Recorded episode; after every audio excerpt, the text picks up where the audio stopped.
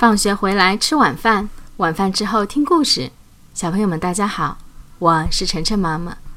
今天晨晨妈妈给小朋友们讲的这个故事的名字啊叫做《快乐王子》。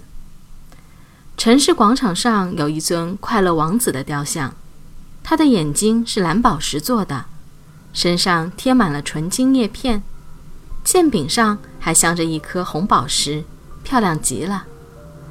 秋天。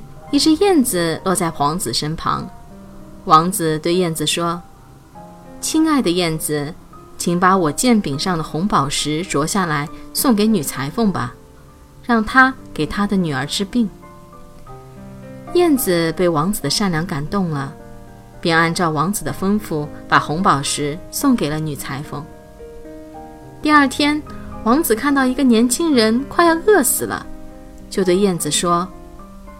请你把我的右眼啄下来，送给街角那个年轻人吧。第三天，王子又对燕子说：“请把我的左眼送给卖火柴的小女孩吧。”燕子说：“不行，那样你会看不见的。”王子说：“没关系。”燕子只好把左眼送给了小女孩。王子看不见了。燕子就每天把那些贫苦人的事情讲给王子听。王子又让燕子将他身上的金叶片啄下来，送给可怜的人。冬天，叶子跌落在王子脚下死了。快乐王子伤心极了，他的心轰的一声裂成了两半。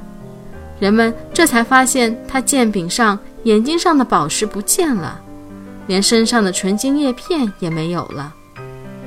快乐王子变成了一尊难看的石像，可人们仍叫他快乐王子。小朋友们，这个故事告诉我们，一个人的外表并不是那么的重要，只要他的内心善良，大家还是都会记得他的。